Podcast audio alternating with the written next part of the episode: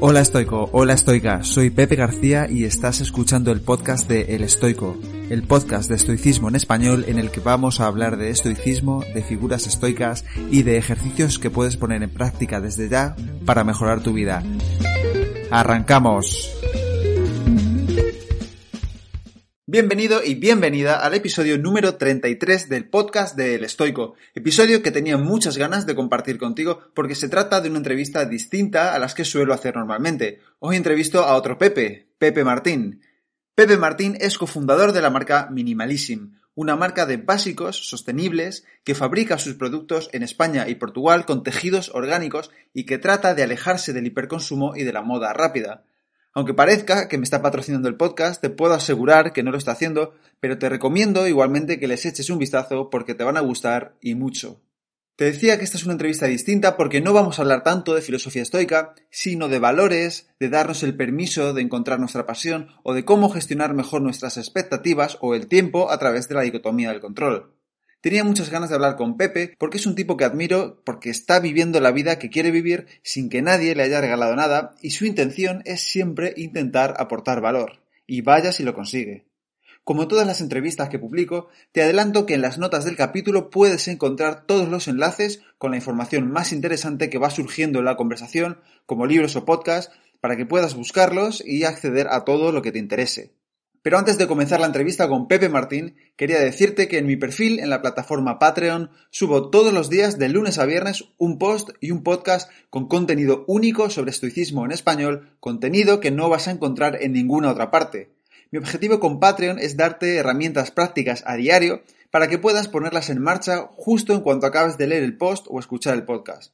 Por eso, si te interesa el estoicismo pero no sabes bien cómo ponerlo en práctica, te animo a pasarte por patreon.com barra elestoicoesp para que puedas echarle un vistazo y suscribirte si el contenido te crees que te va a ayudar. Si no encuentras esta dirección, puedes ir o a mi Instagram o a mi Twitter, arroba elestoicoesp, y allí hacer clic en el enlace de mi perfil y desde ahí acceder al contenido exclusivo diario de Patreon. También te dejo el enlace a mi perfil de Patreon en las notas del capítulo, por lo que si decides apoyarme, Gracias de todo corazón. Y ahora sí, una vez terminada esta corta introducción, vamos con la entrevista a Pepe Martín.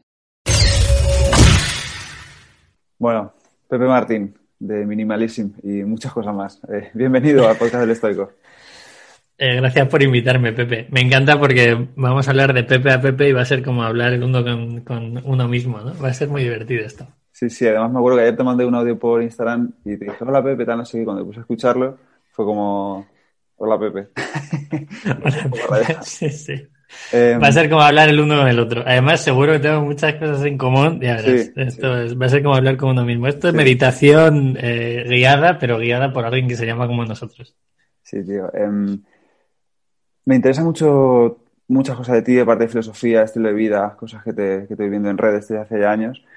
Pero para la gente que no te conozca todavía, em, si nos puedes decir quién es Pepe Martín, y cómo has llegado, bueno, más adelante hablamos de eso. ¿Cuáles son los puntos que te han llevado hasta aquí, más o menos?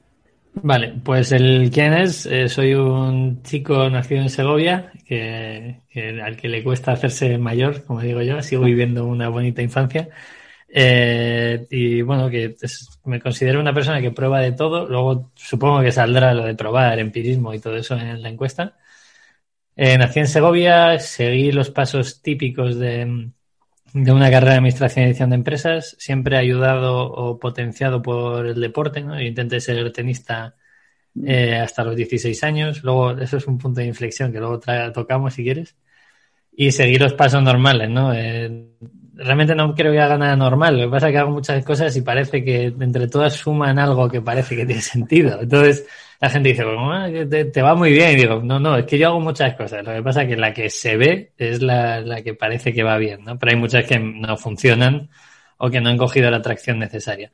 Em, luego, pues por poner en contexto, estudié Administración y Dirección de Empresas, hice un máster de Comercio Internacional por la Universidad de Cambridge, he pasado por pymes, por multinacionales, por Telefónica y luego Empecé como freelance porque esa época, esa etapa no me gustaba, no me gustaba trabajar para otro. Eh, me obsesionaba bastante, me, me, causaba bastante frustración y dejé Telefónica. Eh, empecé a ser freelance y desde ahí pues monto cosas, monto marcas. Eh, ahora, por ejemplo, el foco es Minimalism, que es eh, la empresa a lo mejor por lo que la gente del podcast me puede conocer. Antes vino More Vacío, que es mi forma de vida llevado a un podcast, o sea, perdón, a una marca. Y luego también estoy en YouTube eh, aprendiendo de YouTube, ¿no? Yo creo que aprendo de todo lo que hago y, me flipa aprender. Entonces, bueno, más o menos es eso. Ese sería mi, ese soy yo. Em, lo que has dicho antes de dejaste Telefónica porque te apetecía ser freelance, e, e, ¿es más por una cuestión de, de, libertad, de tiempo y demás, o porque querías hacer algo que no tenía nada que ver con eso y, te apetecía probarlo por tu cuenta? Ahí, ahí es un punto de inflexión en mi vida, ¿no? Hubo varios. El primero fue dejar de ser tenista. Esto ya lo hemos comentado otras veces porque, porque ya hemos grabado esta parte. hubo un fallo, hubo un fallo de grabación, hay que decirlo, no pasa nada. Fallamos mucho. Y yo intenté ser tenista y me di cuenta que no iba a serlo cuando conocí a Rafa Nadal en el Open del Espinar, que es un torneo que se juega aquí en, en cerquita de Segovia, en la provincia de Segovia. Y yo con 16 años perdí en primera ronda siendo cadete y Nadal ganó el torneo en absoluto con 17, ¿no? Y estábamos en el vestuario y veías a Nadal era un bicho del carajo y yo era un niño pequeño a su lado. Y ahí me di cuenta que no podría ser tenista y me dediqué a dar clase de tenis. Entonces eh, pagué parte de mis estudios y parte del máster dando clase de tenis. También me fui a Erasmus, que es otro punto de inflexión en mi vida, donde vi mundo, donde entendí que que en todo lo que me habían contado podía ser mentira, que lo tenía que probar yo. ¿Dónde fuiste? Que los medios me cuentan. Me fui a Irlanda, a Limerick, una ciudad muy pequeñita, pero fue más el hecho de poder convivir con gente de otra cultura y yo, claro, yo venía de una ciudad de 60.000 habitantes, sí que viajaba porque en mi casa todo el mundo ha viajado mucho, mi hermano y mi padre han viajado muchísimo, mi padre con mi madre también, hemos viajado la familia juntos, es algo que hacemos. Ahora con el COVID no, pero es algo que espero que podamos retomar dentro de unos meses. Y, ahí me di cuenta que había otras cosas, que había otras culturas, que la gente actuaba de otra forma. Y claro, te das cuenta que lo que tú has visto en la tele, que lo que te cuentan, que todo lo que con lo que te han educado quizás sea mentira, ¿no? Y ahí fue, un punto de inflexión y me di cuenta que tenía que probarlo todo. O sea, yo no puedo ir en contra de una cultura, de una religión, o de una persona, o de una forma de pensar, si no entiendo cómo piensa esa persona, ¿no? Y ahí pues me di cuenta que había un mundo fuera y desde entonces hago lo posible por nutrirme de ese mundo que es fantástico, obviamente. Y mm, después de lo del tenis, pues me di cuenta que no podía ser tenista. Eh, me puse a dar clase de tenis, gané algo de dinero dando clase de tenis hasta los 24 o 25 años. Y mientras tanto, pues me pagaba la carrera y me pagué un máster en comercio internacional. Y ahí ya pues hice los pasos básicos, ¿no? Dejé de dar clase de tenis, salí saturadísimo. De hecho, no he vuelto a jugar al tenis. Eh, paré y no he vuelto. O sea que salí muy saturado. Yo creo que ahora ya mentalmente podría volver a jugar al tenis sabiendo que no tengo el rendimiento que tenía antes, que es algo que me ha obsesionado siempre, porque digo, ¿para qué voy a volver a jugar si no voy a ser capaz de llegar a ese ritmo, ¿no? A ese nivel. Y, ahí, pues, oye, empecé a hacer otro tipo de cosas, entré en una pyme, dejé la pyme, me trataron muy bien en Valladolid, entré en Telefónica y relacionado con la pregunta que tú decías de si pues, fue el punto de inflexión, es que yo conocía a mucha gente que ya vivía siendo freelance, que no tenía horario, que no tenía una localización física y a mí eso me parecía, me parecía sexy mm, de la leche. O sea, decir, vale, yo me levanto todos los días, vivía en Atocha, ¿vale? Y el que no conozca, yo vivía en Atocha, tenía que ir a Ronda de la Comunicación, hora y cuarto todos los días en transporte público. Eso sí, me leía cuatro libros a la semana, era un espectáculo, porque claro, subía y bajaba, iba leyendo todo el rato, escuchar, e intenté aprender francés, no te digo más, en, en dos años a base de libros, fue muy divertido. Pero me di cuenta que esa vida no era para mí, era una estabilidad que yo con 24 o 25 años, aun teniendo un buen sueldo, teniendo unas características que tiene una multinacional, no era mi vida. O sea, yo no había nacido para eso. Y, y un punto de inflexión, yo me iba a ir a vivir a Brasil con el equipo que teníamos a llevar la parte de atención al cliente de Movistar en Brasil a los Juegos Olímpicos. Y yo con 25 añitos en Brasil, imagínate la que habría liado. O sea, no habría vuelto, seguro. Y, justo una semana antes de irnos, nos manda Telefónica un mail y nos dice que no hay presupuesto y que no se puede hacer ese intercambio. Yo eh, me ofrezco a irme gratis. O sea, yo me ofrezco a irme solo por el sueldo que yo tenía en España, sin que hubiera compensación de otro tipo. Y ahí ya me di cuenta que soy un número para una multinacional. Esto lo ha dicho mucha gente, ¿no? Pero es que a mí me llegó un mail donde no ponía mi nombre. O sea, ponía eh, una matrícula y el coste para cada una de las sociedades, tanto Movistar como Vivo, que era la empresa que nos contrataba en, Brasil. Y dije, yo no puedo ser un número en algo. Y hablé muy seriamente con mi jefe de aquella época, don Alfonso, Y me dijo, Pepe, es que porque aunque te cambie de proyecto, aunque te cambie de tal, no sé si este es tu sitio. Y, y empecé a analizar lo que había alrededor, ¿no? Vamos a la parte analítica. Y veía gente con tres casas compradas eh, siendo infelices. Eh, gente que se cogía bajas por depresión de forma habitual. Veía luego alguno que le flipaba trabajar en una multinacional y digo, a mí me falta algo para ser ese señor. Yo no, no puedo ser ese señor o esa señora. Algo hay aquí que no encaja. Y ahí dije, bueno, he probado multinacional, no me gusta, me parece muy atractivo ser freelance, lo dejo todo. Y hay cosas que hago bien. O sea, yo vendo proyectos bien, ahora sé mucho a nivel de web, pues, sé bastante, tanto de WordPress como WooCommerce, eh, Shopify, todo eso ya lo tengo muy controlado, pero después de seis años pegándome con, con este tipo de cosas. Y ahí el punto de inflexión fue, vale, voy a probar ser freelance, me voy de viaje, que es lo que quiero hacer. Me fui cuatro meses a viajar por el mundo y a correr por el mundo. Y luego ya, pues cuando volví, dije, voy a montar una agencia. Y ahí fueron los primeros pasos de Be Client, que es la agencia que fundé hace cinco años. Así. Qué guay. Eh, pero me parece una decisión valiente también, ¿eh? porque no es fácil eh, renunciar al currículum que te da estar en una multinacional como Telefónica, em, el salario que seguramente sería bueno para hacer eso, ¿no? Em, entonces yo... Mucha gente me pregunta eso, ¿eh? Me pregunta cuál es el punto de inflexión. Y hice un vídeo el otro día en YouTube explicando tres cosas que tienes que tener en cuenta que a lo mejor le ayuda a la gente la primera que tengas un colchón a nivel económico. Yo salí con unos ahorros, salí con 10.000 euros de telefónica. Ojalá lo hubiera sabido antes y hubiera ahorrado un poco más, pero no, no pude.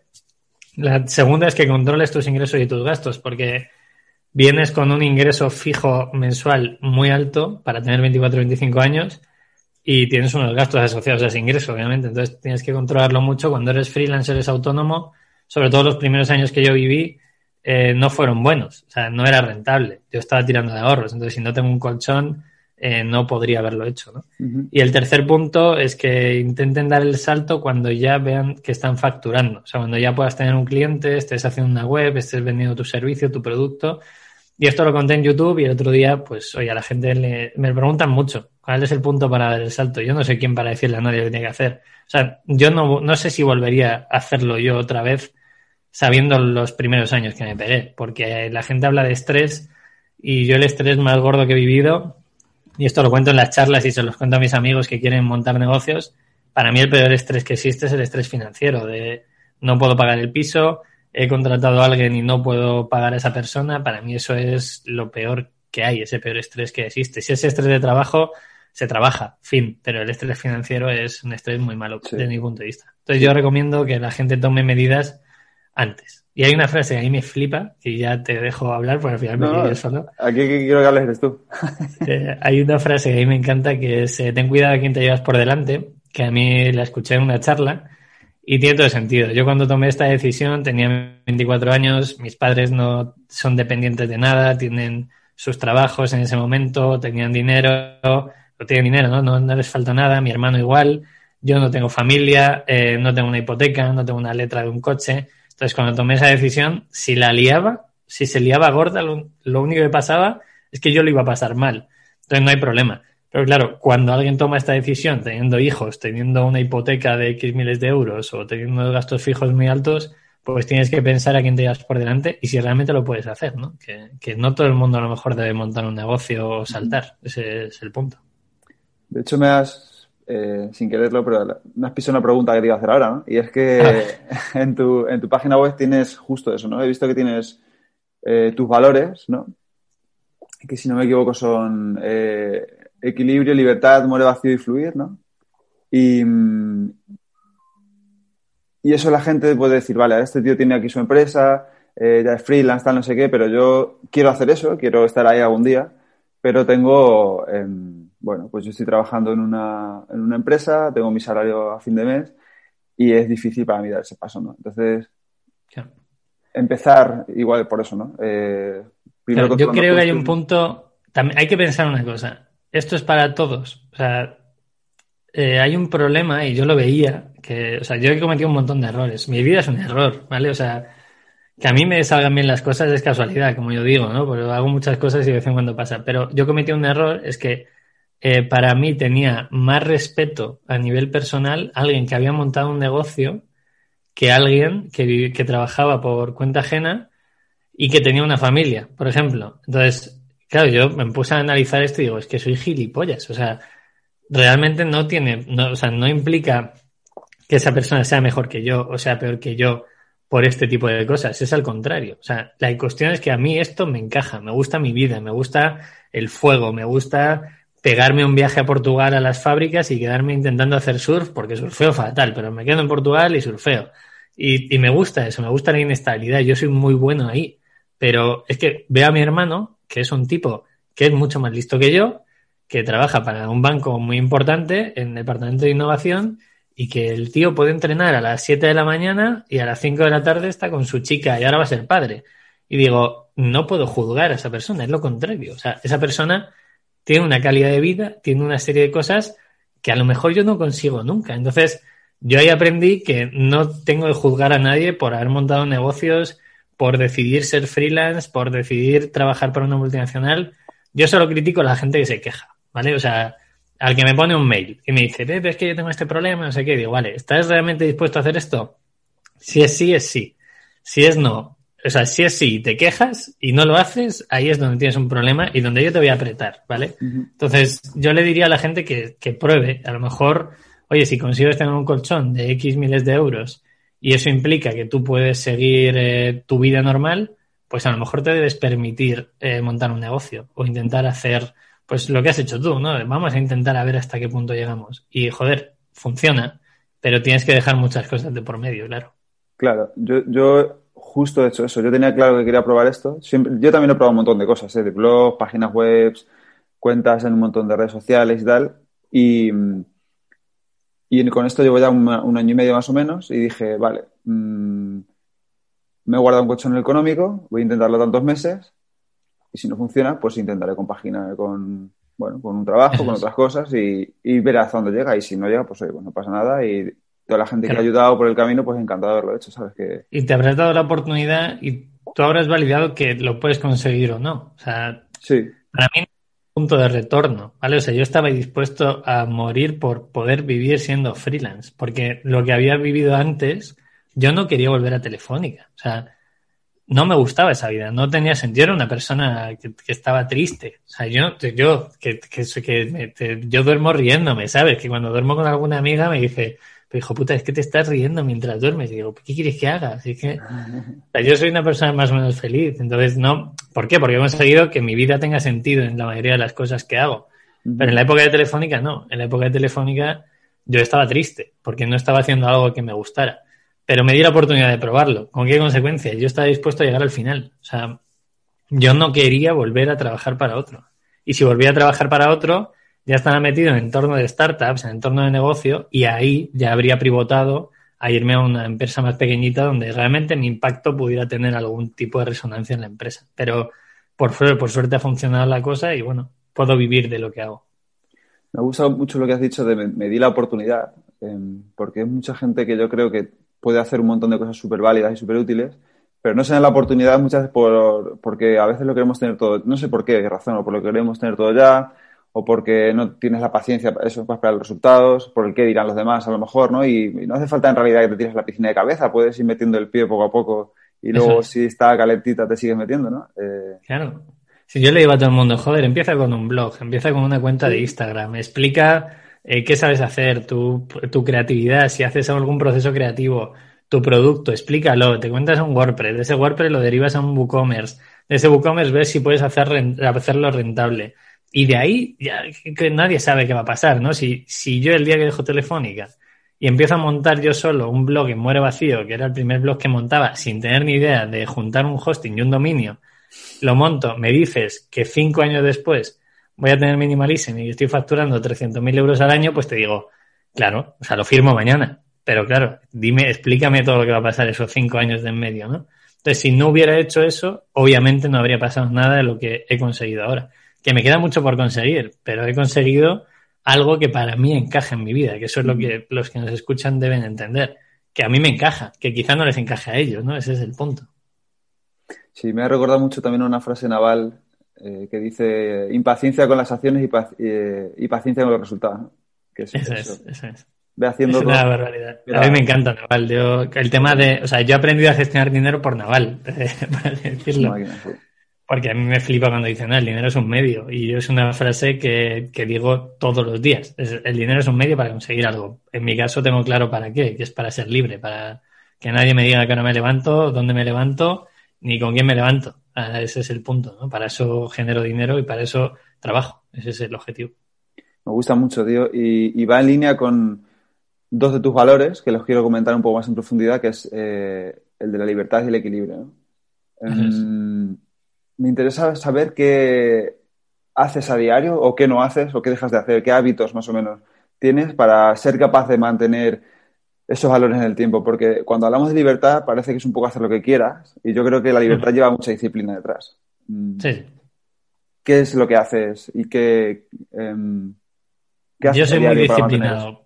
Soy muy disciplinado, Pepe. O sea, creo que cuando intentas ser deportista de alto nivel, eh, y esto lo he hablado con muchos deportistas, de hecho hay estudios de por qué hay muchos CEOs que han sido deportistas élites o han intentado ser deportistas élites, y de hecho hay uno que es eh, por qué la ultradistancia está asociada a, un nivel alto de empresa. Esto no me lo invento, ¿eh? o sea, hay textos de eso, no sé si serán buenos o malos, pero que haya un montón de gente que tiene altos cargos que corre maratones no es casualidad, ¿vale? O sea, ahí hay un porqué. Entonces, para mí el tema de la disciplina es algo claro. Cuando yo empezaba clase de tenis a jugar al tenis, a mí me decían con 7, 8 añitos que tenía que jugar 5 horas por semana. Y en ese momento es un juego. Pero luego hay una disciplina. Donde tienes 13 o 14 años, tienes que entrenar, tienes que hacer una serie de cosas y compaginarlo con los estudios. Porque en mi casa siempre me han dicho que lo primero es estudiar. Lo secundario era el deporte. Y eso lo he llevado a todo. También yo corro ahora ultradistancia, he probado todos los deportes y eso implica una disciplina de entrenamiento. Yo entreno 6, 7, 7 días por semana, hay días que doblo entrenamientos.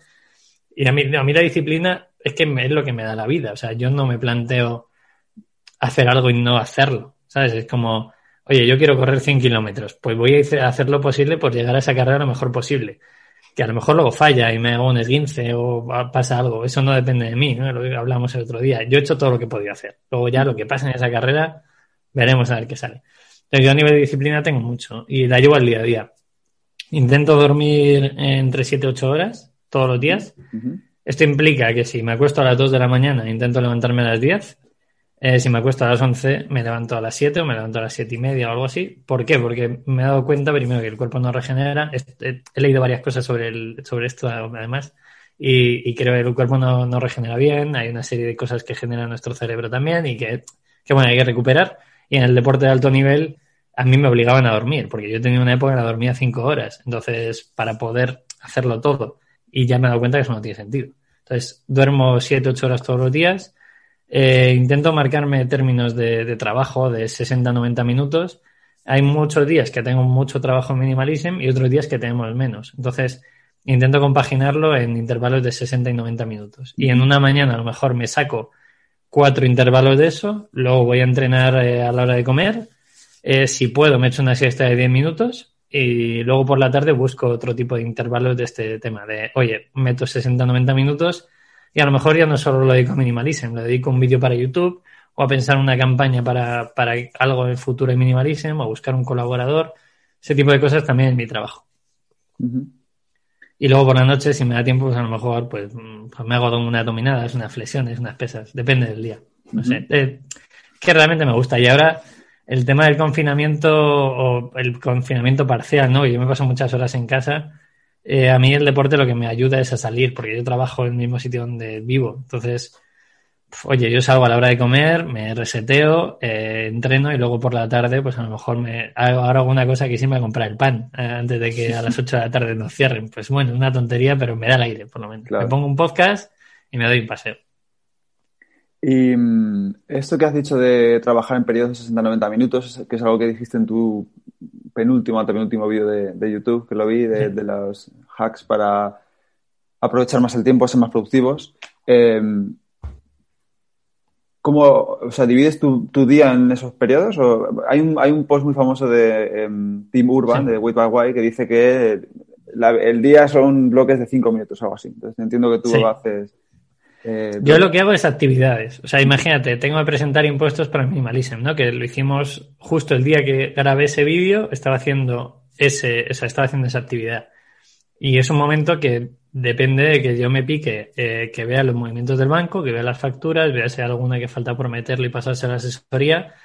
Lo mínimo necesito 60-90 minutos activo haciendo eso. Entonces, yo lo que hago es, tengo una actividad, ¿no? En, en Notion que tenemos en el equipo, tenemos cada una de nuestras actividades. Por ejemplo, ahora estamos intentando entrar en Bicorp y, y es un lío, es un lío. Entonces, vale, voy a dedicar 60 minutos a ver qué procesos tengo que hacer para poder entrar en Bicorp. Y yo busco una actividad, intento desarrollarla sin distracción. O sea, eh, me guardo el móvil, quito el WhatsApp web, eh, cierro, pongo un bloqueador en Facebook, YouTube, Twitter y todos los sitios porque no es trabajo. O sea, yo lo que tengo que hacer es presentar impuestos. Entonces, presento impuestos y mientras me hago un café, a lo mejor miro Instagram o miro LinkedIn por si pasa algo.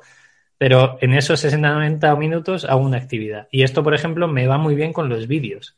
Porque lo que hago en esos 60 minutos, me grabo dos vídeos seguidos y luego, en otro intervalo de 60-90 minutos, edito esos dos vídeos. Entonces, realmente me ayuda a ser efectivo. Y bueno, lo voy probando, ¿eh? voy, voy cambiando cosas. La cuestión es que no haya distracciones. Una actividad, la reviento y oye, si pasa algo, será una llamada de teléfono, pero no miro el WhatsApp, no miro redes sociales, no miro nada. Joder, qué bueno. Eh, es algo que intento aplicar yo también, ¿no? Es un poco el pomodoro, ¿no? Eh, Con descansos entre intervalos. Eso Em, es. Y una chica que traje aquí al podcast, Marina Díaz, de psicosupervivencia, que está muy guay, me dijo Mm. que ella está metida en un sistema que se llama Superwork. Eh, no sé si lo conoces, que hacen algo parecido, pero lo hacen como en comunidad, ¿no? Y dicen que una de las cosas que hacen es, por ejemplo, antes de esos 60 minutos, se plantean qué quieren conseguir en esos 60 minutos, que por lo que veo tú ya lo haces, vale, intentar esto. Ujú. Y cuando pasan esos 60 minutos, reflexionan sobre esos 60 minutos y dicen, vale, estos 60 minutos, ¿qué he hecho bien, qué he hecho mal y qué, eh, qué, qué me ¿Qué ha... puedo mejorar, no? Claro, qué puedo mejorar de cara a los siguientes 60. No sé si, si ya lo haces tú o es algo que te puede interesar porque está bien no solo plantearte eso, sino reflexionar en plan de, vale, pues a lo mejor Claro. el móvil lo dejo en la mesa, la próxima 60 minutos lo voy a dejar en, en el baño. o- Lo del móvil yo se lo recomiendo a todo el mundo. Es, para mí es el hack definitivo.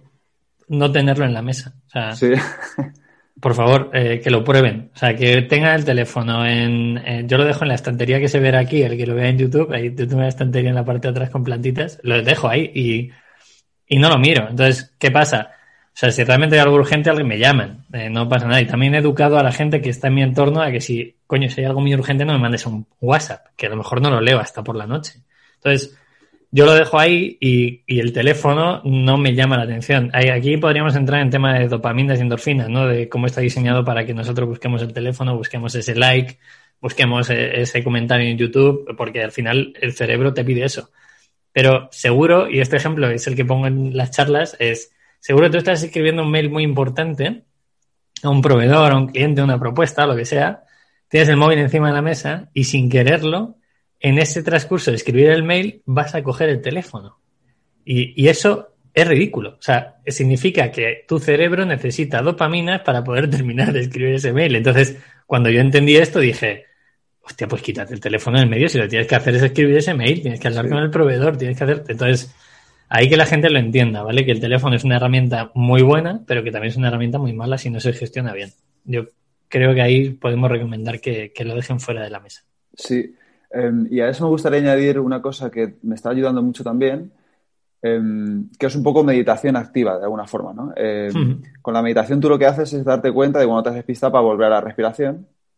Entonces yo lo que hago cuando me quiero concentrar en algo, ya sea una entrevista, un libro, un mail, lo que sea, me- siempre tengo al lado una hoja en blanco con un boli y cada vez que me pillo despistándome me pongo un palito. Entonces, si es una forma de darme cuenta lo patético que es, que a lo mejor leyendo un libro media hora me he despistado, o me he dado cuenta que me he despistado, mejor dicho, siete veces. Y digo, Claro. joder, eh, Pepe, tío, céntrate un poco. Y muchas veces, estas veces van al móvil, o sea, no van a, no es que piensa, van al Sí. móvil y es como, em, Es curioso, es curioso. Y que la gente, o sea, tú ya te has dado eh, la opción de entenderlo, pero es que hay mucha gente que no. Entonces, yo ya me, o sea, intento no volverme muy loco, ¿no? Pero cuando estoy en una reunión, ahora ya, pues el COVID, pues nos reunimos menos, ¿no? Pero cuando estoy con una reunión o voy a cenar con alguna amiga o con algún amigo y veo cómo tratan el móvil o cómo el móvil les trata a ellos, es algo, es que es la hostia. O sea, si te Sí, paras sí, a analizarlo, una vez que lo ves un poco desde fuera, sin tener una dependencia del móvil, que yo intento no tener dependencia de él, aunque puedo llegar a vivir de él, que esto es lo curioso, ¿no? Que puedo llegar a vivir de las redes sociales, pero mm, soy consciente de que no tengo que vivir del móvil, que es muy curioso, y la gente lo analice. Entonces, si veo cómo interactúa la gente con el móvil, en plan, estás hablando una conversación totalmente seria y de repente la otra persona, sin tener por qué, chequea el teléfono, digo, es que no es esa persona la que quiere hacerlo, es su cerebro que le está pidiendo y ha automatizado ese proceso, ¿no? Entonces a mí me parece muy interesante y me gustaría que la gente le diera una vueltecilla. O sea, si algo pueden sacar de la entrevista es que prueben cosas. Eh, al final, si tú notas ese tipo de cosas, yo cuando me di cuenta era, estoy escribiendo un mail y, no termino el mail y quiero mirar el teléfono. Hmm. Es un fallo. Hay, que analizar ese tipo de fallos. Sí, eh, estoy totalmente de acuerdo, tío. Em, estamos eh, secuestrados y, yo que también me digo, eso es una buena excusa, en plan de, no, es que lo utilizo por trabajo. Eh, claro. Entonces parece que al final estás un montón de tiempo en Instagram y en realidad no estás trabajando, estás mirándolo. Eso es. Em, que a lo mejor no está mal, que a lo mejor Pepe tú no ves la tele y dices, es que mi tele es Instagram y te digo, vale, o sea, yo por ejemplo tengo un contador en Instagram que si paso de los 30 minutos se cierra la aplicación. ¿Por qué? Porque yo considero que 30 minutos en un día está bien, ¿vale? Pero es que ha habido veces que yo cuando lo hablo con la gente digo, dime cuánto tiempo has utilizado en Instagram y pone hora y media, tres horas de Instagram. Que también le diría a la gente que probara, que mirara las métricas que tiene de consumo de Instagram porque no somos conscientes hasta que no las miras. Y yo digo, a gente normal, ¿no? Una hora y media. Y digo, ¿a ti qué te gustaría hacer? Y dice, no, me gustaría pintar, tocar la guitarra, entrenar. Y digo, vale, pues esa hora y media intenta dedicarla a esto porque ni has entrenado hora y media hoy, ni has tocado la guitarra una hora y media hoy, ni has leído hoy una hora y media. Entonces, lo has utilizado en Instagram, deja un tiempecito para Instagram, 15 minutos, para hablar con tus amigos, para ver qué hace tu familia. Bien, si es una red, pero controla la red, ¿no? Ese es el punto. Y justo lo que has hablado de la conciencia, yo el otro día hice números y dije, vale, para una persona que se tira dos horas al día mirando el móvil, ya no te digo en Instagram, Twitter, Facebook, al año son unas 750 horas, ¿no? Si divides eso entre 30, o sea, si divides eso, te, eh, sale un mes. De lo cual, de un año has estado un mes mirando el móvil. Y de, y de 12 años, un año has estado mirando el móvil. O sea, es, que es una locura. muy triste, tío. Y aquí el tema, la gente se puede escudar en lo que decíamos antes, ¿no? Es que es mi trabajo. Digo, sí y no. O sea, yo considero que una parte de mi trabajo a lo mejor es me gusta ver YouTube. Yo no veo la tele, ¿no? Eh, y, me gusta ver YouTube. Y hay temas en YouTube de productividad, gestión de finanzas, de minimalismo que me flipa. Y digo, no lo tomes como algo malo. O sea, tómalo como un entretenimiento. O sea, yo tengo, me puedo entretener con eso, ¿no? Pero, hombre, mira a ver que si son cuatro horas al día, pues lo mismo tienes un problema. O sea, si es un domingo y te quieres pegar la panzada, eres libre de hacerlo. Pero yo hay veces que estoy cuatro horas leyendo un domingo también, ¿no? Entonces, ahí está el punto, decir, oye, yo realmente quiero ver hasta dónde puedo medir las cosas. Entonces, que la gente mida, si no es tan difícil. Y luego que tomen medidas, porque habrá gente que mida, diga, no, no, si a mí me parece bien tres horas estar en el móvil, pues, pues, de puta madre, para ti, pero no para mí. O sea, a mí me parece una locura. Claro, sí. A mí también. Y mm, también surgió esto, creo, en la conversación con, con Jaume Pujol, que escuché la entrevista que hizo el otro día, eh, me gustó mucho. La entrevista me gustó mucho. Y en esa entrevista te pregunta varias veces, em, o tú, mejor dicho, tú dices varias veces que tienes problema con la gestión de la expectativa, ¿no? Que sí, que eres muy mala gestión de la expectativa. Y quería preguntarte eso, em, por eso, porque justo me ha, eh, me ha recordado ahora eso cuando lo has dicho antes, que has dicho que no has vuelto a jugar al tenis por si no alcanzas el nivel que tenías eh, cuando tenías aquel nivel. Que es un poco eso, en plan, es una expectativa, yo creo, que te creas ahí. Em, porque puedes jugar al tenis sin alcanzar ese nivel perfectamente y pasártelo súper bien. ya, pero es que no puedo. A ver, yo soy, parezco como majete y todo eso, ¿no? Y, pero soy muy competitivo. Eh, no, o sea, yo corro ultradistancia porque sé que nunca puedo ganar esa carrera, ¿vale? O sea, siempre va a haber alguien que es profesional y que me va a reventar. Pero si yo juego al pádel o juego al tenis, ahora creo que ya voy entendiendo por qué me pasa y cómo actúa mi cerebro y he meditado sobre este tema y ya sé lo que hay. O sea, ya es, vale, tengo que disfrutarlo, no tengo que tomármelo. Porque para mí el tenis muchas veces no fue disfrutar fue competir. Y sí, disfrutaba compitiendo, me encantaba el circuito, me encantaba todo, igual en el pádel, ¿no? Yo vivía entre Valladolid, Madrid y Segovia y competía en un club en Madrid y en otro en Segovia. Entonces era como todo el rato liado y mi foco era competir. Y el domingo juego en un club y en otro día en otro. Entonces tengo que salirme de eso. Y el pádel, por ejemplo, lo he conseguido, he vuelto a jugar un par de veces, para echarme unas risas, sabiendo que no soy bueno. Sabiendo que estoy físicamente muy bien, porque estoy corriendo a larga distancia, montando en bici, etcétera, y puedo correr, puedo correr todas las bolas, puedo tal, pero me tengo que andar con ojo también, porque el tenis y el pádel es un, es un deporte totalmente explosivo y la carrera de larga distancia es lo contrario, es mantener un ritmo durante muchas horas a un ritmo continuo. Entonces, claro, tengo que andarme con cuidado, porque eso a nivel de rodillas, a nivel de gestión, entonces estoy entrenado para otra cosa y ya solo puedo disfrutar.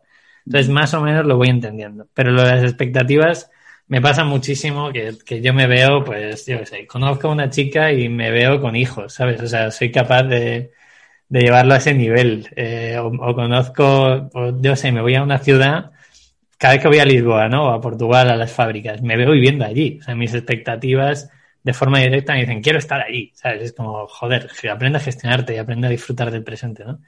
Pero poco a poco lo voy entendiendo. O sea, creo que no hay que, lo hablaba con un amigo, con Isma, que, que nos mandamos audios, y es más el CEO de Soluble Studio, es un tío de puta madre. Y le hicimos una entrevista para el podcast y desde entonces nos fuimos un día de fiesta y desde entonces nos escribimos WhatsApp y nos, nos lo pasamos un bajete. Y me dijo, está bien no pensar en las expectativas, pero tampoco hay que conformarse, ¿no? Y creo que ese es el punto. Es decir, oye, yo quiero, tengo una expectativa de, imagínate, correr eh, o montar un negocio, ¿no? Montar un negocio y facturar un millón de euros. Vale, pero no quiero decir, vale, sé que no voy a llegar a esa expectativa, porque es una expectativa muy loca, pero no me quiero conformar. Tengo que seguir trabajando, tengo que seguir aprendiendo y quizá en algún momento llegue ese objetivo, ¿no? Y ese es el aprendizaje que he cogido. Eh, aún así cometo errores de largo con las expectativas. Me cuesta bastante gestionarlas bien y estoy aprendiendo. O sea, ya cuando mi cerebro me dice, no, pero esto no sé qué, esto tal, esto en el futuro, no sé qué, vale, vale, párate un momento, que para que eso llegue hay que disfrutar de lo que tenemos ahora y hay que trabajar ahora. Y ese es el punto.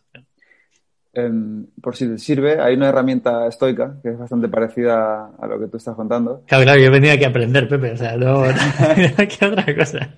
Que, que, es la dicotomía del control, ¿no? Eh, justo vale. el ser capaz de distinguir lo que depende de ti de lo que no mm. y actuar en consecuencia, ¿vale? Esto es muy difícil porque normalmente tú nunca has acostumbrado, no estás acostumbrado a pensar así, ¿no? Claro. Um, entonces, cuando el otro día nos pasó esto de que se fue la, eh, el ordenador y, y, tuvimos que dejar de grabar el episodio, mm. lo que no quita que ahora pueda volver a pasar después de 40 minutos perfectamente. Eh, esperemos, que no, esperemos que no. Acuerda que eh, dijimos, vale, esto no depende de nosotros, vamos claro. a intentar llevarlo bien y ya está. Entonces, eh, reflexioné sobre ello y dije, vale, ¿qué depende de mí para que al día siguiente, cuando a los dos días que estamos grabando esto, la entrevista pueda ir bien, dentro de lo que yo pueda controlar, ¿no? Y dije, vale, pues formatear el ordenador, pedir uno nuevo, eh, quitar todas las, todas las cosas en segunda, ¿cómo se dice? En segunda línea que el ordenador segundo no plano, nada, no nada, lo que sea. Y parece que está yendo bien, pero yo no puedo controlar que no se va a petar ahora mismo. Entonces yo creo que para lo que tú haces es un poco igual, ¿no? Tú siempre puedes controlar lo que dicen los estoicos, más que tus acciones, la intención de tus acciones, lo que tú quieres que pase con esas acciones, pero no puedes controlar el resultado de las mismas. Y esto Eso ya lo sabes. Es. Cuando tú lanzas una campaña de marketing, tú puedes poner las mejores creatividades, copywriting, todo. todo. pero a lo mejor hay gente que no la ve o la ve y no le interesa. O... Claro. Entonces, eh, no sé si te puede. Me ayuda muchísimo, sí, sí. O sea, lo voy, sin, no, sin nominarlo así, o sea, sin poner ese nombre, eh, lo voy gestionando de esa forma, ¿no? Que, o sea, yo lo que intento, tanto en negocios como en, en relaciones personales, es, o sea, no me gusta la frase de no esperar nada de nadie, eh, ni nada de nada, porque me parece un poco, no perdedora, pero joder, hay que esperar cosas, hay que vivir con ilusión, ¿no? A mí me gusta esperar cosas, disfrutar de, los negocios, disfrutar de montar cosas, disfrutar de pasar tiempo con gente. Entonces, puedo esperar algo de alguien. Lo que pasa es que a lo mejor no tengo una expectativa absoluta de, de eso, ¿no? Y lo voy aprendiendo, a decir, vale, yo lo que he podido hacer es esto. Bien, he hecho una campaña de marketing perfecta. He puesto en las etiquetas, por ejemplo, la campaña que hicimos con las sudaderas y las camisetas, que, que fue viral sin saber que nosotros queríamos hacerla viral, porque otras veces buscas un viral y lo consigues una de cada 100, ¿vale? Pero en el caso de las etiquetas fue, llevamos un año con los márgenes de nuestro producto en la web, eh, que la gente lo puede ver en minimalismbrand.com, en cada ficha de producto, en la parte de abajo, viene el margen de cada producto, y a Jesús, el diseñador, dijo, oye chicos, esto tendría sentido si lo llevamos a la prenda. Y fuimos justo a la semana siguiente, íbamos a Portugal, hablamos con el proveedor, dijimos, oye, al lado de la, de la etiqueta de planchado y lavado, ponnos esto. Y le dijimos, ponnos los márgenes del producto, cuánto cuesta hacerlo, así que. Pues empezaron a llegar las camisetas y las sudaderas con la, con la nueva etiqueta y la gente empezó a hacer fotos. Y, y, yo dije, bueno, pues venga, subimos nosotros una foto a Instagram. Y de una sudadera que yo había comprado, porque nosotros en Minimalism pagamos la ropa, esto, esto es así curioso, subí una foto a LinkedIn y subí una foto a mi Instagram y todo el mundo empezó a reventar. Y yo dije, madre mía, la que se está liando. Pero a lo mejor es que el post tuvo, no sé si 70, 80 mil visitas en LinkedIn, luego lo movió Rodado, que Rodado tiene mucho tráfico. De ahí nos vinieron varias colaboraciones y nos vino una entrevista de Business Insider que fue la leche, que nos trajo un montón de repercusión.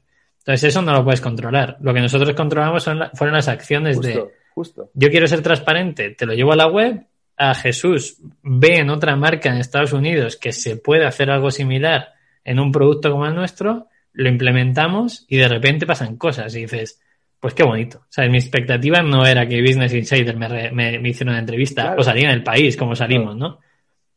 Mi, mi proyecto era, quiero ser transparente para que la gente entienda cuál es el margen que hay en un producto de estilo, que no lo entienden, no, no lo sabe la mayoría de la gente. Entonces, bueno, tú haces lo que puedes hacer y la consecuencia, pues intentas disfrutarla, claro. Exactamente. Y por puntualizar un poco lo que has dicho antes, eh, Tú ponle nombre a todo lo que yo diga, porque yo digo cosas y seguro que a nivel de estoicismo hay algo que, lo pone nombre. Eso es la dicotomía de control, ¿no? Un poco. El, hacer las cosas que dependan de ti y, las que no.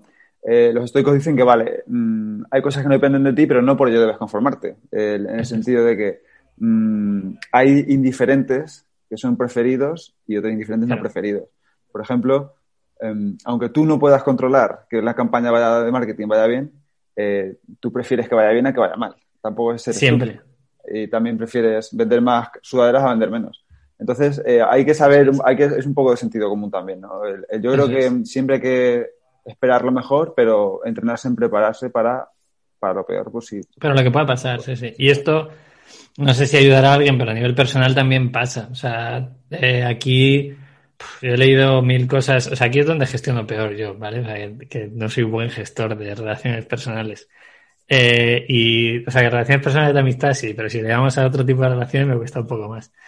Y yo hay veces que voy a fuego, otras veces voy con nada, entonces eh, no, no entiendes muchas veces qué está pasando, ¿no? Y dices, vale, planteate realmente por qué pasa este tipo de cosas. Intentas darte respuestas, pero aunque a mí me escuchen hablar así, que parece que tengo las cosas tan claras, o sea, yo no, no tengo nada claro. O sea, quiero decir, eh, yo voy a tener esos tipos de problemas con las expectativas. Lo, mi único objetivo es entenderlo. Decir, vale, me pasa esto porque porque veo en esa persona algo que me puede aplicar a futuro, que me gusta, no sé qué, etcétera, pa, pa, pa, pa. Vale.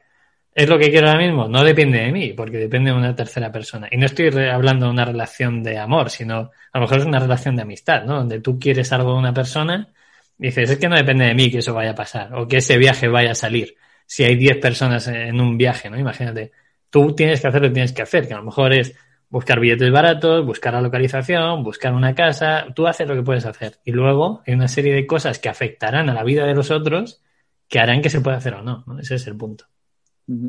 Totalmente de acuerdo, tío. Y quiero hablar de minimalism. Em, vale.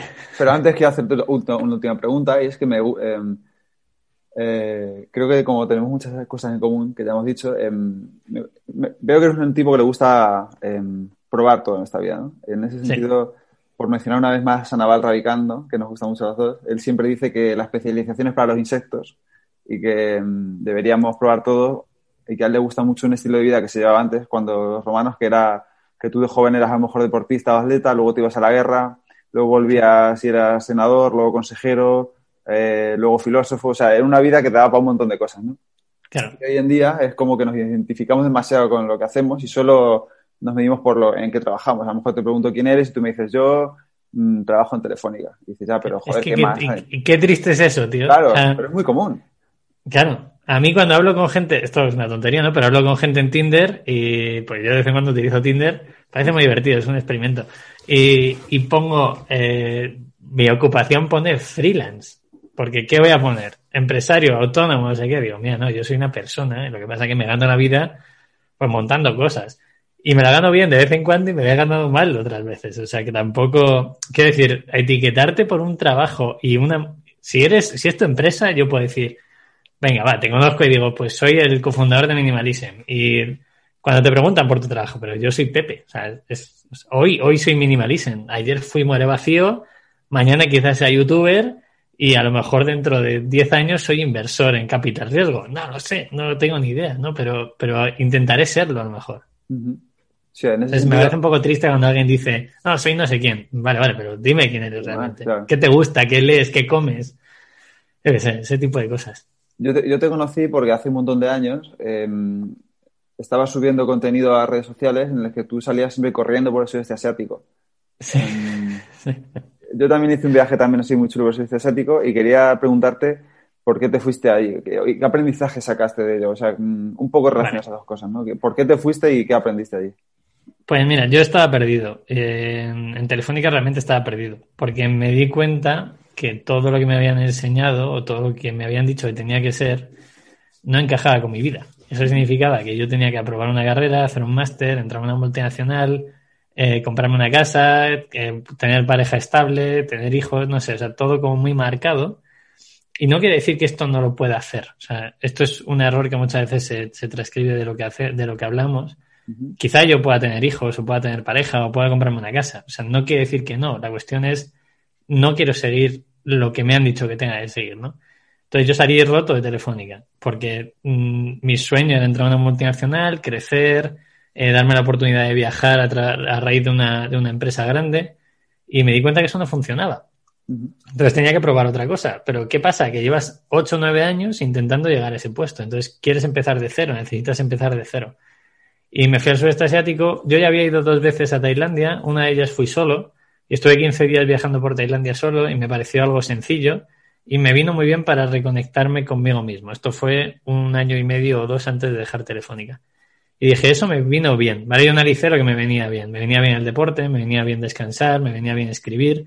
Pero otra cosa que me vino bien fue viajar y conocer otras culturas, ¿no? Asociado a lo que hablábamos antes del inicio con mi Erasmus, puede ser y decidí que, oye, pues había sido feliz en Tailandia, me voy a Tailandia otra vez. Y, y resulta que mi objetivo ya era correr por, por el sudeste asiático. Yo ya corría bastante y decidí que todos los kilómetros que corriera los iba a donar a una ONG que era Lucha con Leo, que era un chico que tenía un problema físico y se donaba, porque yo soy amigo de su padre, y dije, venga, pues el que quiera donar, que done, cada kilómetro se puede comprar, ¿no? Y empecé en Tailandia y recorrí 11 países. Hice Camboya, Islas Filipinas, eh, Laos, Vietnam, Singapur, Indonesia, Malasia.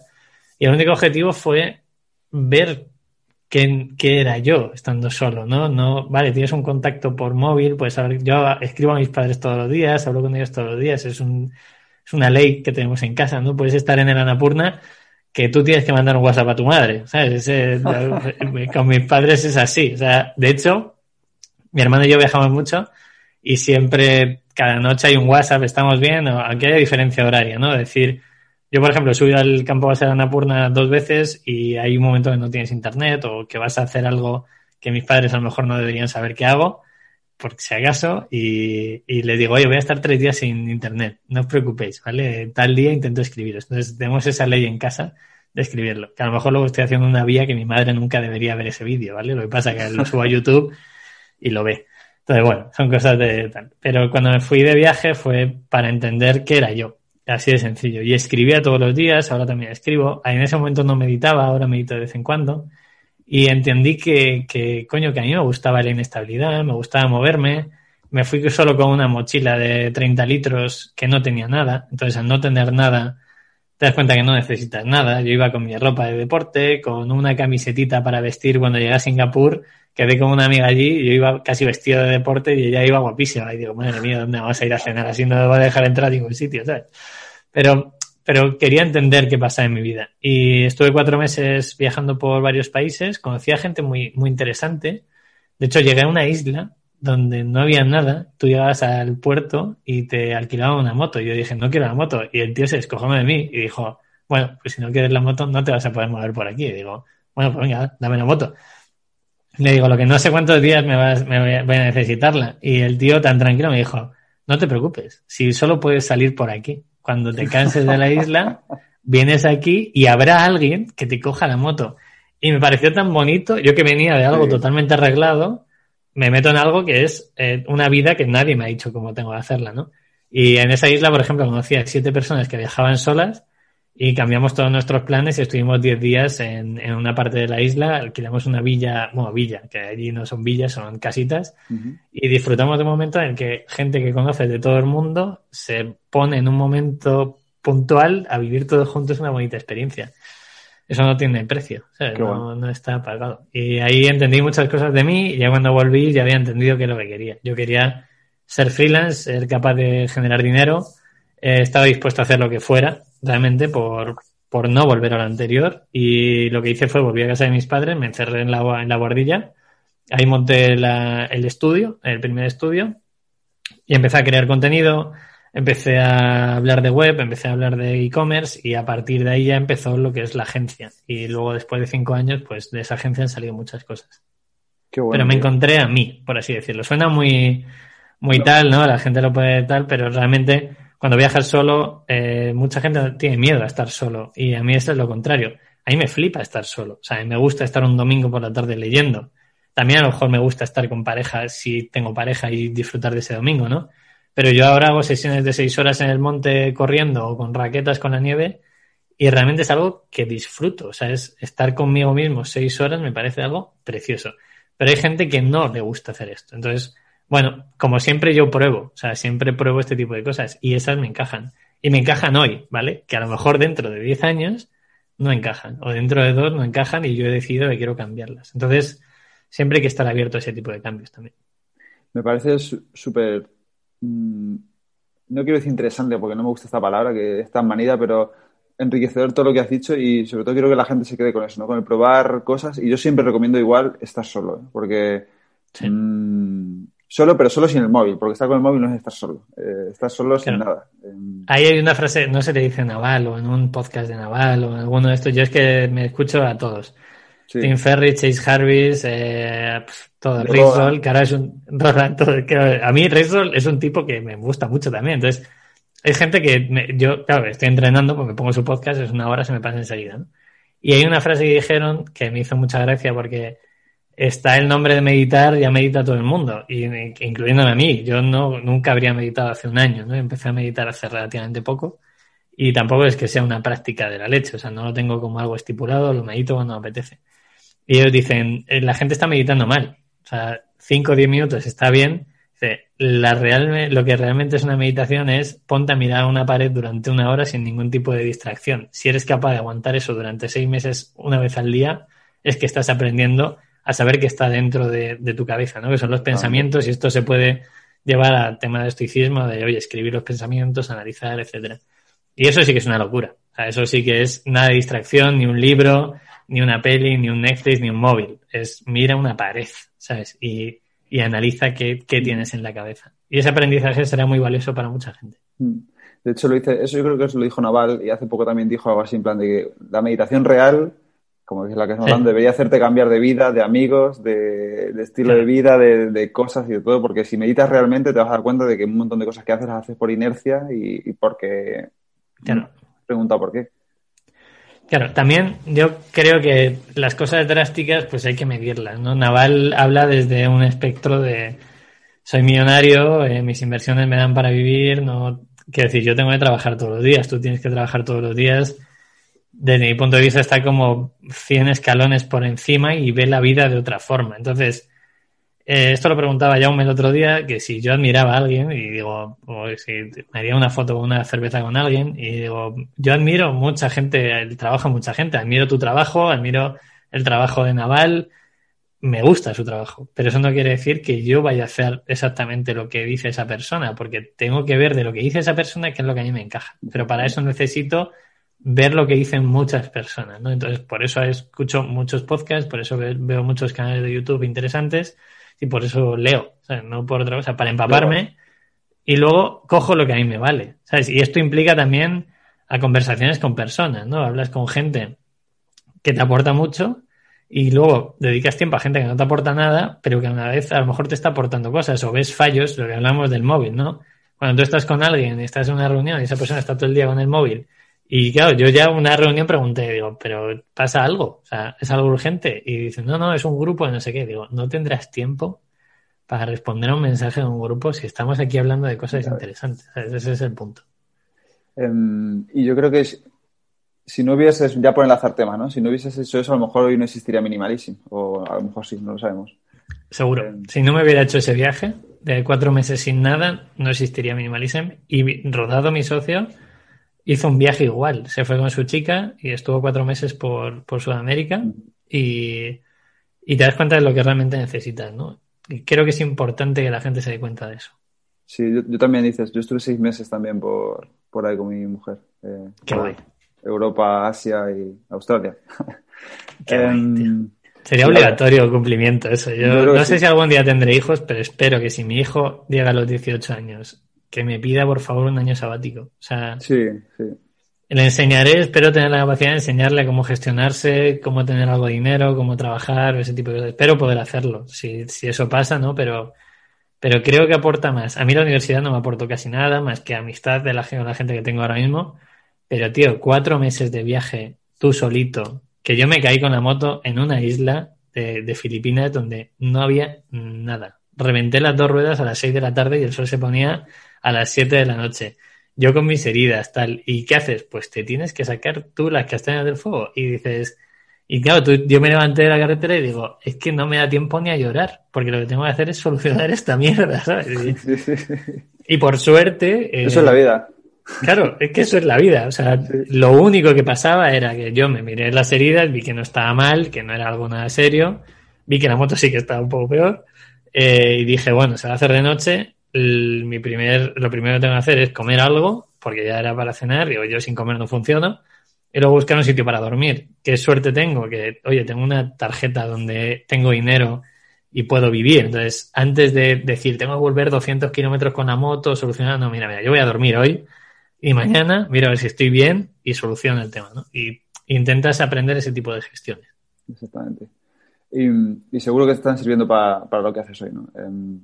Em, quiero hablar de... Me interesa mucho, tío, minimalism. Me da mucha rabia porque el otro día para la entrevista sí que me preparé porque yo soy cliente vuestro y, tengo la, mi cartera, la tengo, esta la cartera que sacaste al principio, la tengo dos años o por ahí y esta es la que ha viajado conmigo un año un año y medio y está intacta, tío. Muchas gracias. Eh, lo que pasa es que para ver se me había subirla, digo, qué rabia. Em, quería, desde el principio me ha, interesado muchísimo la filosofía que tenéis de empresa, em, la transparencia que tenéis, desde el primer momento estáis subiendo al blog lo que facturáis, lo que invertís, lo que gastáis, dónde. Em, ¿Cuáles diríais que son las claves? No, diríais, te pregunto a ti, dirías, que son las claves del éxito que estáis teniendo con Minimalism? Bueno, eh, aquí la cuestión, eh, Pepe, es que el éxito es muy relativo, ¿vale? Lo único que nosotros estamos contentos por lo que está pasando, pero creemos realmente que pueden pasar muchas más cosas. O sea, las bases están puestas para que realmente esto pueda tener un impacto, ¿vale? Eh, hay varias cosas que estamos tratando. La primera es que la industria textil es una industria vacía, donde no hay nada de transparencia, y, porque venimos de lo que venimos. O sea, no tengo nada en contra de Inditex, no tengo en contra de un Primark, pero nadie te ha dicho el porcentaje del margen de bruto que tienen sus prendas. Yo lo sé. O sea, yo sé qué margen tiene una camiseta blanca un grupo Primark, que no lo voy a decir, porque la gente se sorprendería mucho, y sé la que tengo yo, que es un 55%. Bueno, voy a decir, ellos tienen un 2000%, ¿vale? Aproximadamente. Entonces, que la gente se haga sus números, ¿vale? Si estás comprando una camiseta de 6 euros en Primark con un 2000% de margen, mm, calcular lo que cuesta, ¿vale? Entonces, nosotros nos dimos cuenta que en el textil y en la ropa y en las marcas no había transparencia de ningún tipo. Y eso fue el primer valor en, el blog, de, oye, vamos a vender carteras y te vamos a contar cómo estamos montando el e-commerce. Queremos ser transparente. Fuimos el primer e-commerce que te decía cuánto facturaba en el momento. Eh, tú puedes entrar en la web y ver cuánto facturamos ayer, por ejemplo. Y luego buscamos la forma de todo lo que es minimalism, de tener pocas cosas que sean útiles, que estén fabricadas de una forma sostenible, que sean de calidad, que no tengas que comprar mucho por impulso, que solo compres cuando realmente lo necesitas. Esos son los valores, ¿no? Y ahí ya apalancamos todo. Tanto la transparencia como la campaña de residuo textil cero, que es cada vez que te entregamos un paquete, tú puedes optar a que recojamos ropa para reutilizarlo, reciclarlo. Entonces, todo es asociado a un consumo consciente, a un precio asequible, porque, vale, me encanta Patagonia, me encanta EcoAlf, pero primero, tiene unos logos enormes que yo voy en contra de los logos, porque parece que es un anuncio. Y segundo, es, oye, vamos a ver cómo podemos hacerlo mejor para que la gente pueda pagar un precio asequible, ¿no? Porque la sostenibilidad se ha puesto muchas veces a niveles de precios muy caros, ¿vale? Entonces, esos son los valores. Y luego ya, pues oye, lo llevamos a todas las campañas, que ese sería el objetivo principal, que no falle en ningún caso. ¿Y os ha tenido algún problema el tema de la transparencia? Eh, el ser de, el ser, bueno, es que no creo que exista la demasiada transparencia, sino la transparencia. ¿Os ha tenido algún problema um, a nivel no, al contrario. De hecho, ha sido más atractivo para todo el mundo. Eh, realmente, si tú lo piensas, eh, no estamos haciendo nada que ya se haga. O sea, tú puedes entrar en un pérdidas y ganancias de cualquier empresa y mirar los beneficios. ¿Qué pasa? Que tú ves los beneficios de 2019, ¿no? Si estuve hablando de enero de 2021, tú mirarías los beneficios de 2019 y los de 2020 pues tardarías unos meses en saberlo. Eh, tú puedes saber la facturación de muchos, de muchas marcas, de muchas empresas, es, pública. O sea, no es algo, lo que pasa es que nosotros lo damos en directo. Y esto al contrario, trajo a, a, inversores, trajo a gente que realmente le estaba gustando la propuesta y creó un poco de ruido, porque aquí lo que tienes que intentar es posicionarte de alguna forma. Nosotros nos posicionamos en eso, en transparencia, en moda sostenible, en moda consciente porque es que hay mucha gente haciendo lo mismo. O sea, hay mucha gente intentando vender ropa, mucha gente intentando vender mochilas, mucha gente intentando vender ropa sostenible fabricada de forma tal. Vale, pero te tienes que posicionar para estar en la cabeza de la gente cuando necesite comprar. Ese sería el punto. Joder, la verdad es que eh, me parece una pasada, ¿eh? porque hoy en día es como lo contrario, ¿no? Un poco, el, el no se cuenta nada, nadie sabe... Eh, incluso ni lo que ganan a veces los políticos, lo que se gastan, lo que tal, y ahí vosotros hacéis todo lo contrario, eh, contarlo todo. Yo creo que va a ir a más. O sea, yo creo, y el blockchain, por ejemplo, abre una pata a ese tipo de cosas, y creo que tiene sentido que, que cada día eso vaya más. A mí, por ejemplo, cuando compro una naranja en, en Valencia, me gusta saber que viene directamente de la huerta, ¿no? Cuando compro café, eh, me gusta saber qué finca es en Colombia creo que vamos a más, pero eso depende del consumidor y depende de las empresas. Las empresas al final tenemos una responsabilidad, tanto como empresas como como empresarios. Nosotros sacamos la propuesta y el cliente muchas veces hay que educarle y muchas veces ya está educado. Entonces será un proceso. A mí espero, por favor, que, que cada día sea más transparente todo. Quitaríamos el dinero negro en España, quitaríamos un montón de cosas que ayudaría a que el Estado pues funcionara mejor. Y poco a poco mi intención es que vaya así. Por lo menos yo solo consumo así. O sea, yo ya no, ya no hago una compra sin saber dónde se compra, dónde se factura o qué cosas se hacen, ¿no? Entonces, bueno, yo lo tengo muy en cuenta y la gente que a mí me regala regalos o me tiene que hacer algo lo tiene en cuenta. Entonces, poco a poco cada vez irá más a, a ese tipo de cosas, ¿no? Espero. Sí, yo creo, yo creo que también, ¿eh? Yo creo que también. Eh, y además, eh, por seguir hablando de minimalism, voy a enlazar con la segunda parte de la entrevista, que son las preguntas que hace la audiencia, ¿no? Y Venga. hay una pregunta que ya sabes que iba a caer porque la hizo... Em, no he mirado ninguna, ¿eh? Porque me encanta ir a pelo. Me encanta, me encanta improvisar. Em, él dijo que quería saber cómo crecen en ventas sin molestar a los usuarios que algo vale. os estabais preguntando y, y, yo estoy en ese punto también un poco de cómo crecer sin hacer ruido o hacer ruido que sobra, que no es necesario y sin molestar a la gente. ¿no? Claro, recuerdo lo del comentario que hiciste de un vídeo de YouTube del estoicismo, te cambiará la vida o algo así, ¿no? No, te convertirá en un ser superior. Eso es. Pues es que posiblemente te cambie la vida, pero un ser superior ante quién o, o comparado con eso quién. No, me hace muchas gracias. Como, eso, ese tipo de cosas creo que no tiene sentido. Pero bueno, eso sería buscar el clickbait, es otra, eso es otra cosa. Pero bueno, ya te enseño un par de truquitos de cosas que está buscando la gente sobre estoicismo, así que espero que lo apliques en algún momento. Seguro. Y nosotros creemos, yo creo que podemos crecer mucho más eh, siempre y cuando no quitemos los valores de la marca. Hay mucha gente que poco a poco va a querer eh, seguir haciendo ese, seguir comprando ese tipo de productos. Lo único que tenemos que hacer es estar en su mente, ¿vale? Ese sería el punto. Y, ¿Y ahora es donde estamos lo trabajando. Hacer? ¿O, o que pues poco a poco la comunidad, la comunidad va creciendo más, el producto es muy bueno de verdad, o sea, hemos invertido mucho tiempo y dinero en que el producto sea un producto de calidad. Por ejemplo, las mochilas que hemos empezado a lanzar hace un mes, llevamos siete meses con el diseño, con prototipos, con certificados de botella de plástico reciclado, todo está pensado para que el producto sea top, ¿no? Entonces ahí está el punto de vamos a hacerlo bien para que el que quiera un producto de este estilo, nosotros seamos la respuesta, ¿vale? Ese sería el objetivo. Me han preguntado si Minimalism es una, una empresa fair trade de comercio justo. Vale, aquí habría que plantearse qué es fair trade, ¿vale? Porque si nos ceñimos al término fair trade, eh, es gente posiblemente que esté buscando sin ánimo de lucro. Y no, nosotros somos una empresa con lucro. O sea, hemos creado una sociedad, eh, tenemos inversores, eh, estamos creciendo, facturamos, este año hemos cerrado 2020 con 300.000 euros de facturación, que es poquito para ser una marca, pero es la base ¿no? de lo que queremos conseguir. Entonces, el, el punto es, vamos a hacer que esto crezca haciéndolo bien. ¿Esto qué implica? que todos los certificados que tenemos en la ropa sean un certificado GOT, por ejemplo, del algodón orgánico, que eso implica que está extraído de una forma, que no se daña el medio cuando se extrae, que la gente está pagada de X forma para que no se cree un problema en el sitio donde se esté fabricando, o sea, donde se esté extrayendo el algodón. Luego, una vez que lo traemos a Portugal, nosotros cotejamos que a nivel de fábricas y que está registrado por la Comunidad Europea cómo se fabrica y qué sueldo tiene esa gente que está allí. También hemos quitado, hemos bajado la huella de carbono en el envío desde eh, Portugal a Madrid, que es donde tenemos el almacén.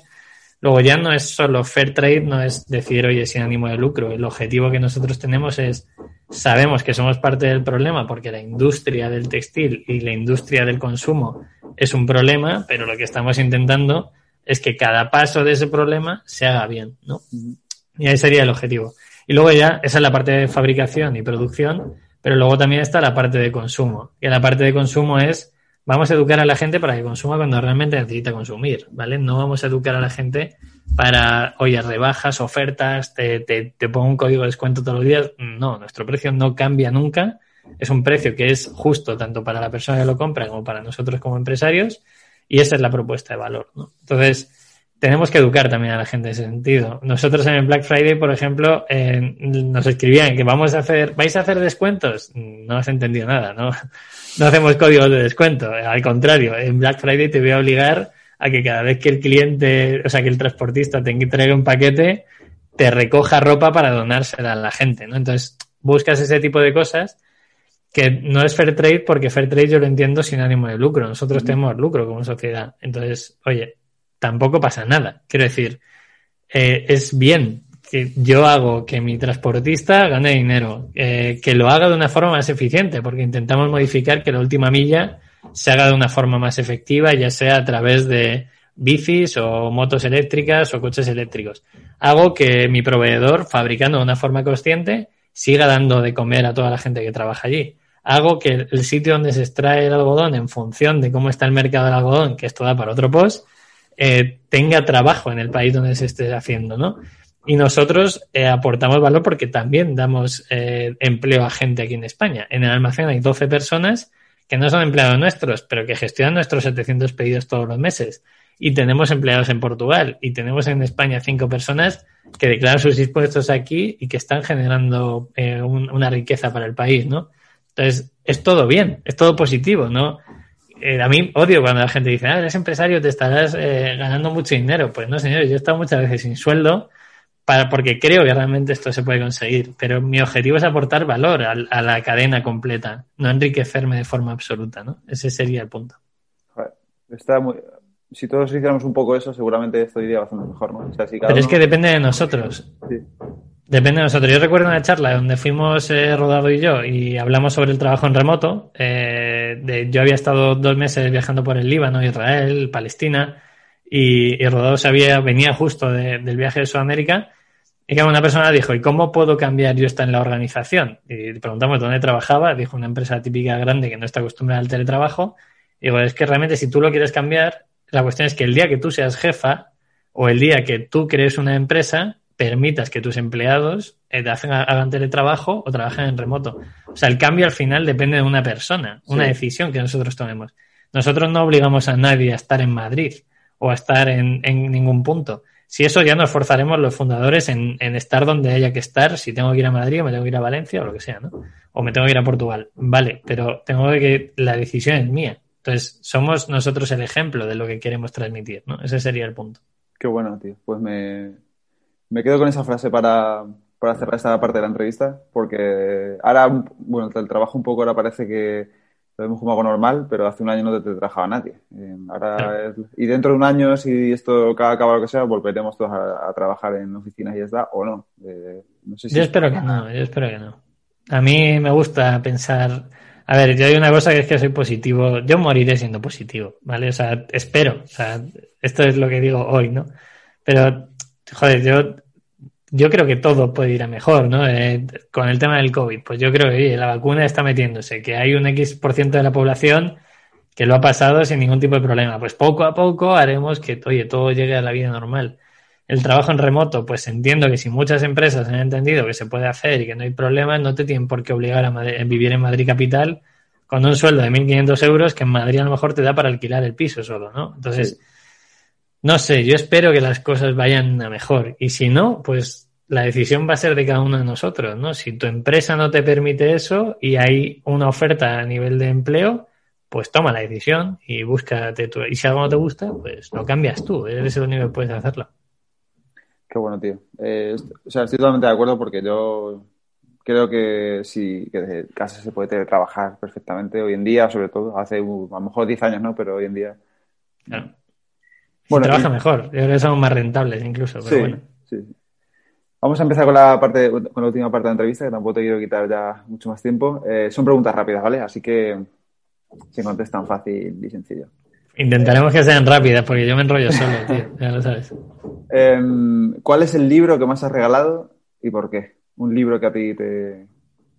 el libro que más he regalado, eh, casi seguro, es el de Flow. Em, lo vas a tener que buscar. Sí, porque, el apellido es, complicado, ¿no? sí, no, porque es que en castellano es un título bastante malo, es eh, no sé qué de la libertad tal, y en inglés está bien, en inglés está bien, el título es bastante curioso. No, o sea, es, Flow, luego te lo puedo pasar. Si alguien busca Flow, es una portada, es una portada azul. Sí. Con el flow en, blanco, que lo que, eh, lo que es es un estudio de por qué la gente es feliz y cómo no puede ser feliz todo el rato. ¿no? Y te pone ejemplos de, de cosas como por qué Michael Schumacher es eh, feliz conduciendo, pero le crea mucho estrés la parte de medios y, y de, de, estar de cara al público. Pero él cuando entra en el coche es foco, es felicidad, es, es endorfinas, es dopamina, ¿no? Y, y eso se lo analizan. Y, y, ves muchos ejemplos de ese estilo. Entonces, ese libro me parece muy bien para entender cómo somos, porque realmente esto vale de, va de eso, ¿no? De entender por qué yo soy feliz corriendo seis horas por el monte o montando un negocio o viendo que mi contenido ayuda más que que tenga visitas, sino que aporta valor, que ese sería el objetivo, entender por qué eso está bien. Y luego porque hay otras cosas que no me gustan hacer y que tengo que hacer. Por ejemplo, presentar impuestos, ¿no? O, a lo mejor en el momento que no gestionábamos bien la empresa o yo no tenía tanta capacidad económica, pues ¿por qué tenía que coger clientes cuando realmente mi sueño era eh, montar un negocio? Entonces tenías que equilibrarlo y entenderlo, ¿no? Estás buscando un medio para buscar, para conseguir un objetivo. Y ese libro lo explica muy bien, se lo recomiendo a todo el mundo. Vale, pues lo, apunto, bueno, lo he apuntado, lo pondré en las notas del capítulo. Mm, ¿Qué es para ti la felicidad? Eh, la felicidad es eh, poder hacer lo que quiero cuando quiero y donde quiero. Esa sería la felicidad. Y con quien quiero también, ¿vale? Ese sería el punto. Y esto implica, pues, rechazar muchas cosas. Eh, rechazar estar lejos de la familia. si tienes pareja, te, puedes ir donde vive esa persona. ¿Por qué? Porque eres libre de, de moverte donde haga falta. Eh, la libertad de no tengo una hipoteca, eh, puedo vivir donde quiera. Eh, si gano más dinero, puedo coger un alquiler más caro, o si gano menos, puedo coger un alquiler más barato. Para mí esa es la felicidad, es poder elegir. O sea, creo que ese, es, el, ese es el punto de, partida para ser feliz. Mi, mi felicidad. Sí, sí, sí. Em, ¿En qué te gustaría mejorar? Bueno, las expectativas las tengo que mejorar. Eh, sigo trabajándolas, ¿eh? no, hay, no hay mucho, ahí me queda mucho. Y luego hay veces que necesito mejorar la atención hacia cosas que no son, sean solo yo. Y esto es, eh, soy, capaz de poner foco en actividades que me impliquen a mí, o sea mi negocio, mi deporte, mis contenidos, mis cosas. Pero hay veces que no soy capaz de dar y, estoy trabajándolo mucho. Y este año, o sea, todo 2020 lo he trabajado mucho. He trabajado haciendo consultoría gratis muchas veces porque había gente que lo necesitaba a nivel de, marketing y de e-commerce. Y ahora, por ejemplo, en mi entorno eh, estoy ayudando a que todo el mundo se monte un negocio. Y, y, cuando digo todo el mundo es que cinco amigos míos ya han montado su web, están subiendo sus cosillas a Instagram, han empezado, que es lo difícil, ¿no? Entonces, eh, también hay una cosa importante que creo que el cambio no radica en que eh, yo done a una ONG o participe a una escala muy grande, sino que el cambio radica en lo que realmente yo puedo tener alrededor, ¿no? Y, y, por ejemplo, ahora vivo con dos amigos que están chalados y que el COVID nos ha traído aquí a vivir juntos, porque esto era impensable, que se quedó una casa libre de uno de ellos, nos hemos venido aquí dos meses y ya llevamos cinco, como bueno, todo muy raro. Pero resulta que ellos ven cómo vivo yo y, y les encaja, de decir, vale, Pepe se puede ir a esquiar un viernes, a hacer esquimo o hacer lo que sea, y luego trabajar un domingo, entonces les puede encajar y estamos, estoy intentando ayudarles en ese sentido, ¿no? De forma altruista, decir, yo lo que quiero es que ellos sean capaces de gestionarse, ¿no? Y, de ser libres y de poder elegir. Que esa es la variable, ¿no? Y cuando ayudo a alguien en, en online, ¿no? Alguien que me dice, ¿cómo puedo hacer esto? ¿Cómo no sé qué? Digo, dice, pero una chica me llegó a preguntar que tenía pareja, ¿no? Y esto fue muy curioso porque digo, no creas que lo que quiero es acostarme contigo, sino lo que quiero es ayudarte. Digo, yo lo que quiero son personas libres, porque esa gente que es libre será capaz de aportar muchísimo al, al sistema. Y ese es el objetivo. Qué bueno, tío. Joder, eh, yo estoy un poco también en eso, ¿no? El, cuando nos centramos mucho en uno mismo, ¿no? Y en querer mejorar y querer ser más felices, ta, ta, ta, a veces te, olvidas un poco de los demás, ¿no? Y... Claro, pero tú, Pepe, lo estás haciendo. Este podcast no es para ti ni para mí. O sea, es para la gente que lo pueda escuchar y con un 20% que les encaje en su cabeza es más que suficiente, ¿no? Y tú ya estás dando una parte de ti. Luego, o sea, también aprenderemos a gestionarlo y habrá un momento, oye, pues que Naval ahora ayude a, quien quiera, pues es normal, eh, tiene todo hecho, pero yo tengo que trabajar ocho horas todos los días y tú también. Entonces, según vayamos creciendo, si tenemos esas ideas claras, podemos ir modulándolo, ¿no? Ese sería el punto. Mm, me gusta, tío. Eh, y ya por terminar, em, ¿a quién te gustaría conocer? O que no hayas conocido o tomarte un café con él. Y, aquí vale personaje histórico. Eh, sí, pues el otro día dije que me gustaría tomarme un café con mi abuelo. Eh, y lo voy a volver a hacer. Eh, y también debe ser tomarme un café con mi hermano. Este tipo de cosas que hace tiempo eran básicas. yo veía a mi hermano todos los días, entrenábamos juntos en Madrid todos los días. Y ahora ya no, ¿sabes? Porque, porque él va a ser padre y hay COVID y yo estoy expuesto a más gente y tenemos que ir con cuidado.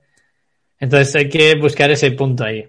Yo lo, decía antes, admiro a mucha gente, eh, admiro el trabajo de mucha gente. He conseguido no tener envidia de nadie. O sea, eh, si el otro día sale lo de Romalfons, ¿no? Que ha ganado un millón de euros en una semana.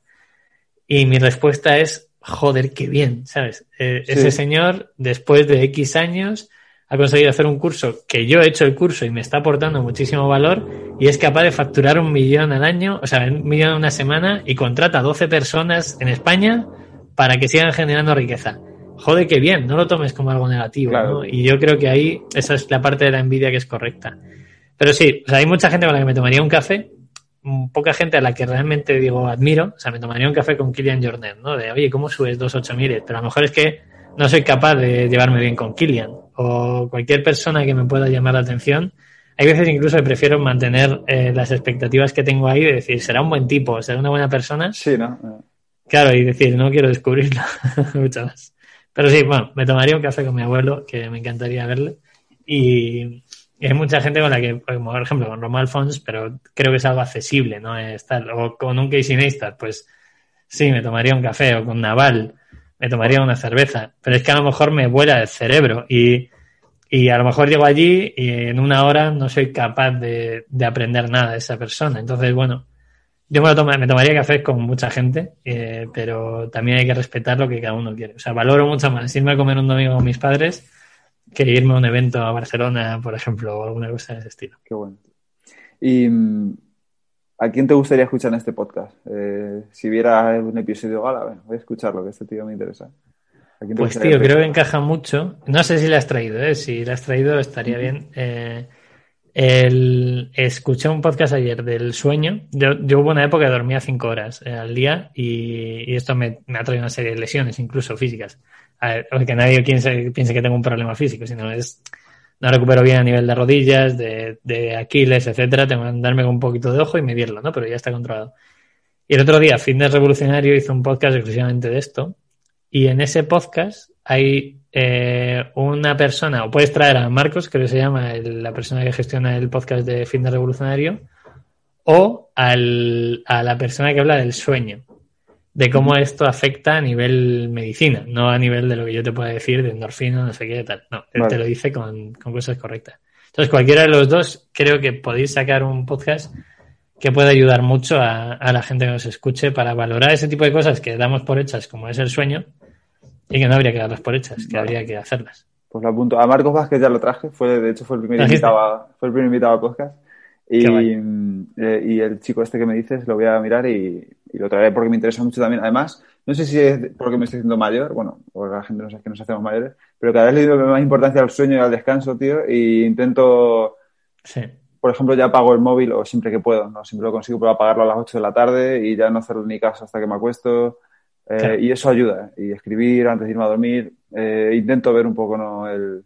Entonces ese podcast me interesa mucho.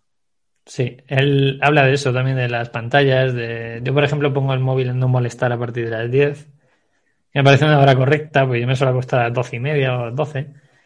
Entonces, bueno, que es lo de siempre, lo habíamos dicho antes y a lo mejor para cerrar el podcast, vale, que la gente pruebe lo que a ellos les funcione. O sea, lo que a ti te funciona, te funciona a ti, eh, quizá algo de lo que tú digas me puede funcionar a mí y ojalá lo que hayamos dicho en este podcast pues pueda ayudar a gente, ¿no? Pero que cada uno pruebe lo que realmente le puede valer a él o a ella, que ese es el objetivo de, de esto, de vivir, yo creo. Pues, tío, eh, cierro la, la, entrevista con esa idea, que es muy buena y, y, evidentemente al final yo creo que las recetas generales no existen y, y cada uno tiene que probar lo que le funciona. Y, eso, eso, es así. Es. No sé si te ha quedado por decir algo en tintero, si quieres añadir algo más. Nada, tío, yo encantado. La escucharé entera mientras entreno. Algún día me escucharé en remoto. Me parece algo siempre muy raro volver a escuchar mi voz y sí. dar las gracias a la gente que nos escuche y que haya dedicado una hora o el tiempo que haya durado esto sí, a, a, escuchar a dos pepes hablando. bueno, tío, ¿dónde podemos encontrarte? Quien quiera saber más sobre ti, mm, tus proyectos, pues empresas. Eh, es fácil, si entran en pepemartin.es, ahí está todo. Está eh, las empresas, está Minimalism, está la agencia, que la agencia ahora mismo está cerrada porque no cogemos más proyectos, porque tengo otro foco. Y también está el canal de YouTube, donde subo contenido una o dos veces por semana, que para mí es, es como otro proyecto nuevo, vamos a ver hasta dónde puede llegar. Pero creo que puedo hacer algo y puedo aportar valor a, a la gente en ese sentido. Entonces, con que pongan Pepe Martín García, eh, está posicionado por todos los sitios. Estupendo. Así que ese ha sido mi trabajo, posicionarlo. Pues muy bien, tío. Pues hasta aquí la entrevista. Eh, muchísimas gracias. Nada, y, tío. Nada, seguimos gracias a ti por, por, acogerme en tu podcast. Venga, tío. Un fuerte abrazo. Un fuerte abrazo. Chao, chao. Chao. Y hasta aquí el episodio de hoy. Espero que te haya gustado y que lo pongas en práctica. Si quieres ayudarme a que el podcast del estoico crezca y pueda ayudar a más gente, te animo a suscribirte y recomendarlo en la plataforma de podcast que utilices, en redes sociales o mejor aún a tus amigos. Y si quieres mandarme alguna idea o quieres que hable de algo en especial, puedes contactarme a elestoico.com gmail.com o en cualquiera de mis perfiles de redes sociales, arroba elestoicoesp. Nada más por hoy. Muchísimas gracias por estar ahí y hasta la próxima.